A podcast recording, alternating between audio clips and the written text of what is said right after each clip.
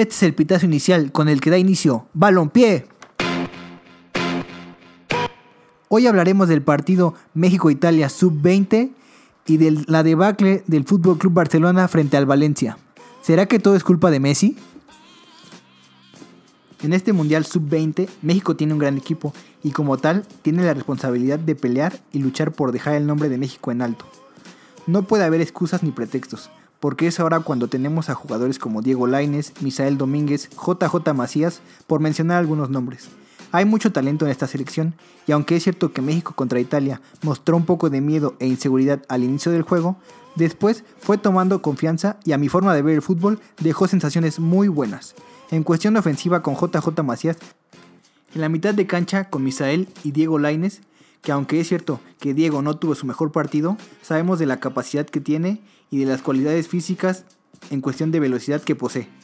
Pienso que con la agilidad y velocidad tanto de Domínguez como de Laines tenemos la oportunidad de generar muchas ocasiones por las bandas y en asociación Domínguez-Macías, JJ va a tener muchas veces la oportunidad de estar uno a uno contra el portero.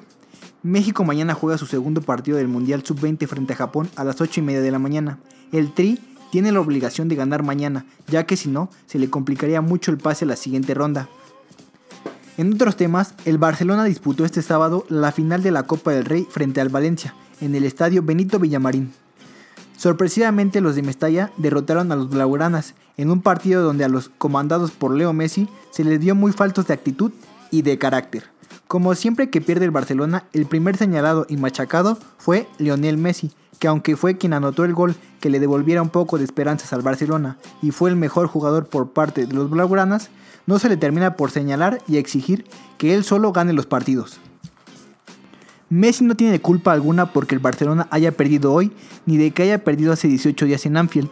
La verdadera responsabilidad es de aquellos jugadores que han costado una verdadera millonada poniéndose el título de jugadores top y que cuando el equipo los ha necesitado y ha necesitado que demuestren que verdaderamente son jugadores top y valen todo lo que el equipo pagó por ellos, simplemente han decepcionado, desilusionado, han desaparecido y han terminado esperando a que el número 10 haga un milagro y les ayude a seguir vendiendo ese título de que son jugadores top. Gracias por escucharnos en este que fue nuestro primer podcast. Y no se olviden de seguirnos en nuestras páginas de Facebook, arroba balompié97, Twitter, arroba balompié97 e Instagram, arroba balompié97. Yo soy arroba briagelina en Instagram. Fue un placer estar con ustedes y esto fue Balompié.